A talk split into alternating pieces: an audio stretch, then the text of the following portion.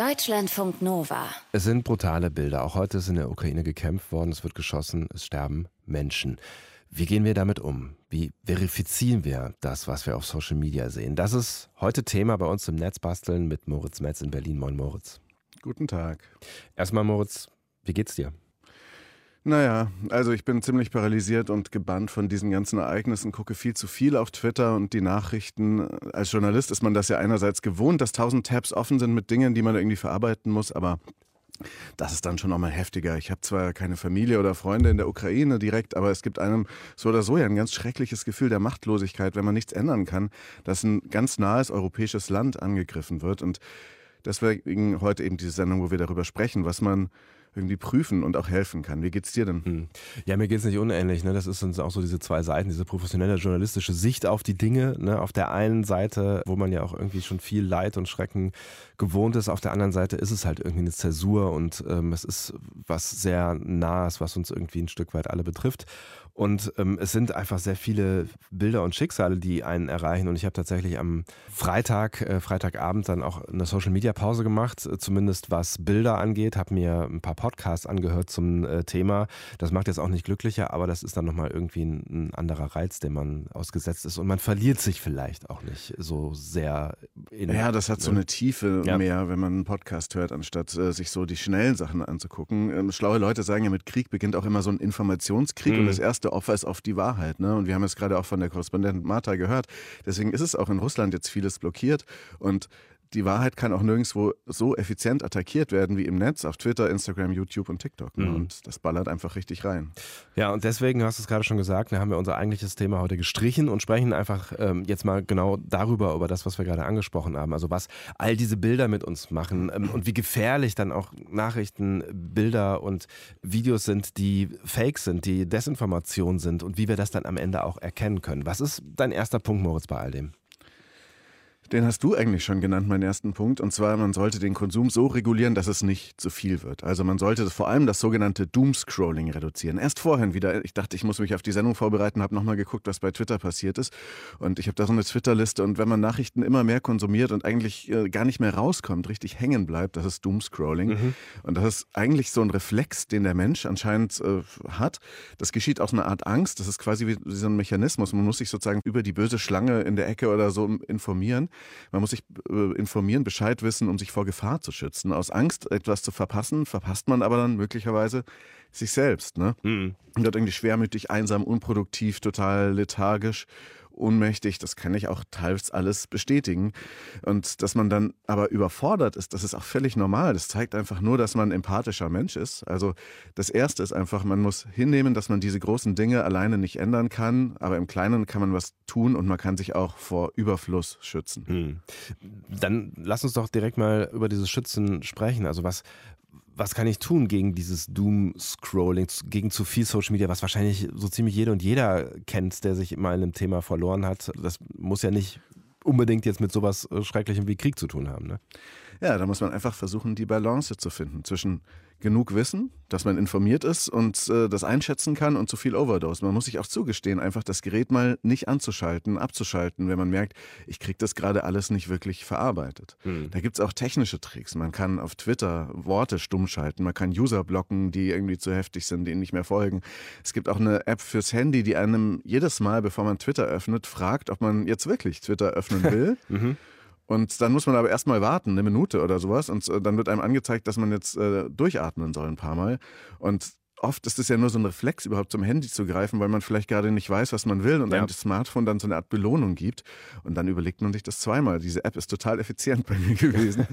und es gibt aber auch letztlich so Tricks wie zeitliche Limitierungen. Ne? Also eine Freundin von mir schreibt gerade ihren PhD. Mhm. Die stellt sich immer eine Eieruhr auf 25 Minuten, da arbeitet sie dann äh, stramm durch und dann macht sie fünf Minuten Pause. Und das viermal hintereinander, dann macht sie eine längere Pause. Und das ist die sogenannte Pomodoro-Zeitmanagement-Methode. Kann man googeln, steht bei Wikipedia und so weiter. Mhm. Und die hilft auch, wenn man vielleicht zu viel von Social Media abgelenkt wird. Man kann sich auch einen Handywecker stellen. Ne? Also äh, Pausen machen. Und das Dritte ist vielleicht auch das Wichtigste, wirklich Zeit offline nehmen und diese Zeit dann auch genießen, sich an der frischen Luft bewegen, whatever. Mhm. Ja, es sind auf jeden Fall schon mal viele gute Tipps. Man muss halt auch irgendwie wieder rauskommen äh, aus, aus, aus so einem... Ähm ja, Scrolling wahn, in dem man sich dann vielleicht irgendwie äh, befindet. Das ist auch ja. keine ganz so einfache Aufgabe und ich finde auch gar, gar nicht so einfach, wenn es nur um triviale Dinge geht. Also da habe ich mich auch schon häufiger mal irgendwie gerade, wenn es so um diese Kurzvideoformate geht, egal auf welcher Plattform, verloren. Aber das sind schon mal auf jeden Fall erste gute ja. Tipps. Moritz, wenn ich jetzt so einen Post sehe, bei dem ich mich frage, stimmt es eigentlich, was ich da sehe oder was ich da lese, worauf sollte ich da achten? Also eigentlich hat man keine Chance und man sollte mit einer großen Portion Skepsis reagieren. Also erstmal, indem man den richtigen Leuten folgt, denen man vertraut, dann kommt sowas vielleicht einfach schon seltener vor. Und dann achtet man halt auf verschiedene Elemente des Ganzen. Man achtet zuerst mal auf den Text. Ne? Du erkennst zum Beispiel seriösen Journalismus nicht zuletzt daran, mhm. wie oft er bei solchen unklaren Lagen dann Worte wie angeblich offenbar sagt, anstatt ganz reizerisch zu sein. Letztlich, wie oft man offenbar sagt, ist eine Art Offenbarung dafür, ob man vorsichtig, seriös oder eben unreißerisch arbeitet und vielleicht auch erstmal nochmal was prüfen muss und dann gar nicht darüber berichtet, ne? Mhm. dann sollte man darauf achten, ist das jetzt eine Meinung oder eine Information? Von wem kommt diese Information? Soll sie etwas bewirken? Ist eine Quelle angegeben? Scheinen die präsentierten Fakten irgendwie plausibel? Passt das zusammen? Setzt vielleicht die Nachricht auf Euphorie, also so wie Anonymous hackt das russische Fernsehen, ja. kam gestern so ein ja. Tweet. Und das musste man dann erstmal verifizieren und das stimmte nur so halb. Es war halt nur für ein paar Minuten ein bisschen IPTV. Genau, und dann guckt man natürlich auch noch in die Kommentare. Vielleicht hat jemand diesen Fake schon enttarnt und wie gesagt, man kann sich da an weniger Dinge wirklich sicher sein. Mhm.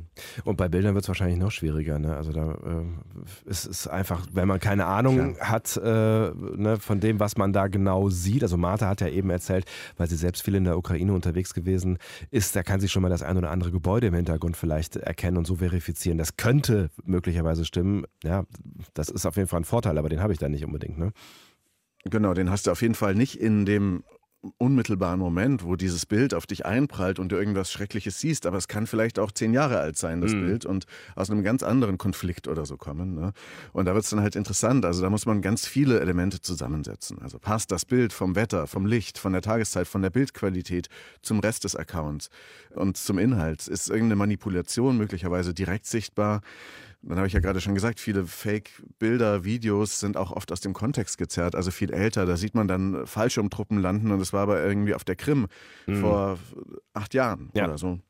Das kann man teilweise auch überprüfen, indem man dann Bilder rückwärts sucht. Es gibt da eine Suchmaschine, die dann wiederum verschiedene andere, es gibt auch gerade im russischen Kontext dann Yandex und so weiter ansteuert. Diese Suchmaschine heißt TinEye. Mhm. Da kann man dann sozusagen rückwärts suchen, ob es das Bild schon mal irgendwo gab. Und bei TikTok muss man gerade aktuell auch aufpassen. Es gibt so Fake-Livestreams aus der Ukraine. Da denkt man dann, wow, da kann ich jetzt gerade hier zugucken mhm. und da weint eine Frau im Hintergrund und man kann denen dann so Mikrospenden geben. Äh, immer mit einem Klick kriegen die einen Bruchteil von einem Cent. Die streamen aber eigentlich vielleicht gar kein Live-Bild, sondern das sind Loops von alten Videos, wo Leute sozusagen damit nur Geld verdienen wollen, dass sie sozusagen schreckliche Videos zeigen. Krass. Mhm. Genau. Man guckt, wo ist das Bild erstmals aufgetaucht? Stimmen die Bilder zu dem Ort, der da in dem Post genannt wurde, irgendwie dazu? Kann man eine Gesichtssuche machen? Es gibt auch wirklich Suchmaschinen für Gesichter, vor allem für die russische Internetsphäre. Da wurden auch gefangen genommene russische Soldaten teilweise wieder identifiziert. Und das ist alles nur ein Einstieg in das Thema. Ne? Es gibt sehr viele Techniken der Verifikation und natürlich Seiten, die da aufklären. Es gibt Enttarnungen über bereits enttarnte Fakes. Da gibt es dann gute Seiten. Die BBC hat sowas, dass äh, die Organisation Korrektiv und vom Bayerischen Rundfunk der Faktenfuchs, der Faktenfinder von der ARD und so weiter. Gibt es auch noch zwei andere Organisationen, denen man gut folgen kann, weil die immer wieder sehr gute Hinweise haben, um gegen Fake News zu kämpfen. Das mhm. eine ist mimikama.at, das ja. ist ein Verein zur Aufklärung über Internetbetrug, Falschmeldungen und zur Förderung von Medienkompetenz. Und die haben das klare Motto: zuerst denken, dann klicken. und man mhm. kann ihnen auch folgen bei Instagram und so. Und dann gibt es noch das Projekt Volksverpetzer aus Augsburg, das ist auch ein äh, sozusagen spendenbasiertes Anti-Fake-News-Blog. Das finde ich auch sehr lesenswert, was die da immer berichten. Mhm. Zu diesem Themenkomplex Fakes und so weiter, da hast du auch selber mal einen Workshop gegeben, ne? Ja, beim Deutschlandradio hier hatten wir einen Workshop mit einem Kollegen vom ZDF, das war irre spannend. Es gibt unfassbar viele, wirklich auch unheimliche Tricks teilweise, um Personen zu verifizieren. Ich möchte nicht sagen stalken bei Social Media. Das ist sehr gruselig, was man da alles von sich offenbart und wie man dann mit irgendwelchen Check-ins von vor zwölf Jahren rausfinden kann, mit wem man vielleicht befreundet ist oder so. Krass. Und das können Rechercheure eben sehr vielfältig nutzen. Ne? Die ZDF-Leute konnten da zum Beispiel auch beitragen dazu, dass der Koch Attila Hildmann, der mit Haftbefehl gesucht wurde, in der Türkei verortet wurde, weil sie so ein Bild im Hintergrund erkannt haben. Und dann haben dann auch wieder andere Hacker ihm wirklich so eine Mail geschickt. Da hat er dann auch aus Versehen auf den Link geklickt und dann wurde das noch genauer lokalisiert und so und bestätigt. Ne? Das ist aber dann schon fast wieder OSINT. OSINT? Was ist das? Das steht für Open Source Intelligence, also quasi frei verfügbare Geheimdienstinformationen. Das ist dann sozusagen nochmal eine nächste Stufe nach dem Verifizieren. Da ist die Ausgangsthese ungefähr, Menschen hinterlassen jede Menge Spuren im Netz, die man zusammentragen kann. Das hatten wir ja gerade schon. Ja. Auch in Osteuropa und Russland, da haben die Leute auf Dashcams im Auto, die da sozusagen das Verkehrsgeschehen mitfilmen, falls irgendwas passiert und sie dann im Recht sein müssen oder so. Und deswegen gibt es auch so viele Videos von Militär aus Russland, Truppenbewegungen irgendwie. Dann gucken die, okay, krass, das ist jetzt diese Waffenformation und diese Flugabwehr, die jetzt hier ranfährt. Da wird halt einfach vieles gepostet, gerade eben auf TikTok und das analysieren die wieder und sammeln das zusammen. Diese OSINT-Gruppen sind meistens Teams aus Freiwilligen oder äh, die sehr erfahren sind Mhm. und die dann solche öffentlich zugänglichen Informationen zusammensetzen, zusammenbauen und dann anhand von teilweise wirklich unspektakulären Dinge dann äh, große Schlüsse ziehen können. Hm. Dann kann ich mir vorstellen, jetzt hier zum Krieg in der Ukraine, da ähm, gibt es wahrscheinlich eine ganze Menge an Open Source äh, Intelligence. Ne?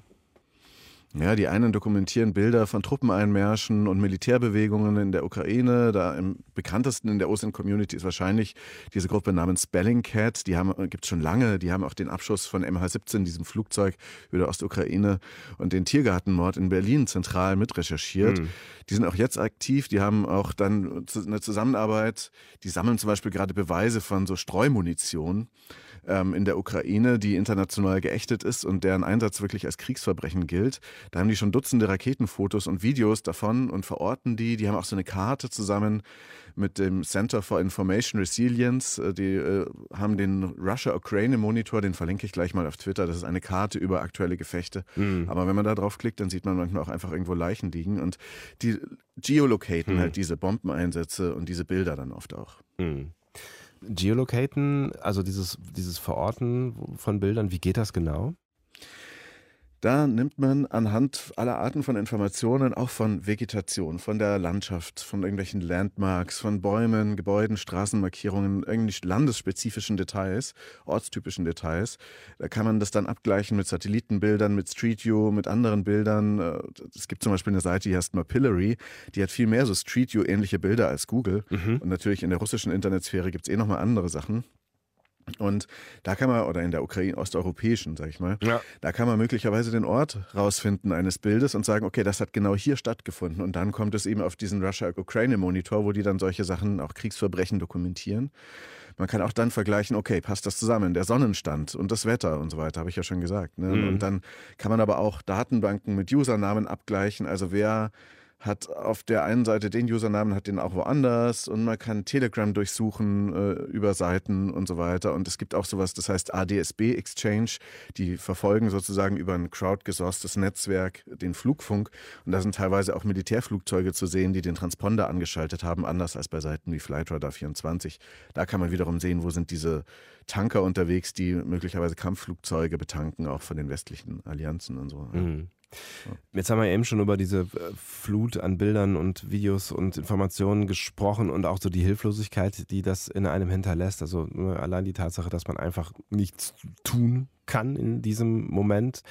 Jetzt könnte man ja auf die Idee kommen, wenn ich so ein OSINT-Experte werden äh, will, dann kann ich ja vielleicht so ein bisschen was zumindest tun, dann kann ich was beitragen. Wie, wie kann ich denn das selber? Man kann noch viel anderes beitragen, Mhm. dazu sprechen wir gleich noch, aber es gibt auch für OSINT gute Einführungstutorials, zum Beispiel bei Bellingcat, die haben da richtige Schulungen, wie man das äh, lernen kann. Es gibt aber auch so Linksammlungen wie Awesome OSINT, das verlinke ich auch gleich bei Twitter Netzbasteln. Es gibt auch richtig Trainings, Spiele, Aufgaben äh, beim Twitter-Account Quiztime, da muss man dann immer raten, wo ist denn das? Und da kann man dann lernen, viel von den anderen, die ihren Rechercheweg dann da offenbaren. Es gibt auch so ein Spiel namens GeoGuessr, wo man so ein zufälliges Street View Bild geolocaten muss. Ne? Und Mhm. dann kann man natürlich nach dem Einarbeiten gleich versuchen, jemand via Twitter direkt zu helfen. Man muss aber auch gar nicht OSINT Freak werden. Man kann einfach auch aus dieser Arbeit so lernen, wie man sozusagen einen sehr, sehr scharfen Blick auf Bilder hat und was man da als für Details erkennt und auch wie man Fotos selber so gestaltet, dass sie selbst nicht geolocated werden können, wenn man das nicht möchte. Hm. Über eine Sache haben wir eben schon kurz angefangen zu sprechen und das ist so dieses Gefühl von Hilflosigkeit, was in einem zwangsläufig, glaube ich, entsteht, wenn man sich damit auseinandersetzt, was da gerade passiert, wenige hundert Kilometer von uns entfernt.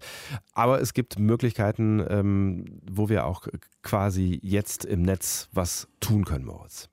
Im Netz oder auch vor Ort. Ich habe ja vorhin schon gesagt, es wirkt Wunder manchmal, wenn man vor diesen Bildern flüchtet und sich einfach auf der Straße bewegt, mhm. äh, vielleicht Freunde trifft oder auf eine Demonstration geht. Also ich habe eine Karte gerade auch auf unserem Twitter-Account verlinkt von standwithukraine.live. Das sind die, die sozusagen ganz viele Demonstrationen, die stattfinden, Friedensdemos bündeln. Und äh, da gehe ich heute Nachmittag auch hin in Berlin. Hm. Ähm, die Kollegen vom äh, RBB haben Spendenkonten aufgelistet. Ich habe zum Beispiel der Ukraine-Hilfe Berlin was gespendet. Wenn man Geflüchtete für ein paar Wochen unterbringen will, kann man sich bei seiner Kommune anmelden, vielleicht bald. Oder auch auf Seiten jetzt schon wie elinor.network. Die vermitteln dann sozusagen private Wohnungen, Unterkünfte für ein paar Wochen. Hm. Vielleicht hat man auch einen Draht über Partnerstädte oder über Freunde und Verwandte, kann da vielleicht auch sonst irgendwie Kontakt aufnehmen. Dann fand ich eine interessante Maßnahme, Maßnahme, was jemand macht, und das ist aber auch nicht irgendwer, das ist Professor Stefan Rahmstorff, der ist einer der führendsten Klimawissenschaftler der Welt vom Potsdam-Institut, mhm. der hat getwittert, dass sich jetzt wegen Putins War die Heizung um anderthalb Grad runtergedreht hat, weil die halt gasbetrieben ist. Ne? Ja. Ja. Da kann man sich, das kann man machen, wenn man genügend Wollpullis hat. Vielleicht gar nicht so verkehrt, vielleicht ein Zeichen, aber wahrscheinlich findet Putin auch gut, wenn wir Gutmenschen jetzt irgendwie zu Hause absichtlich frieren.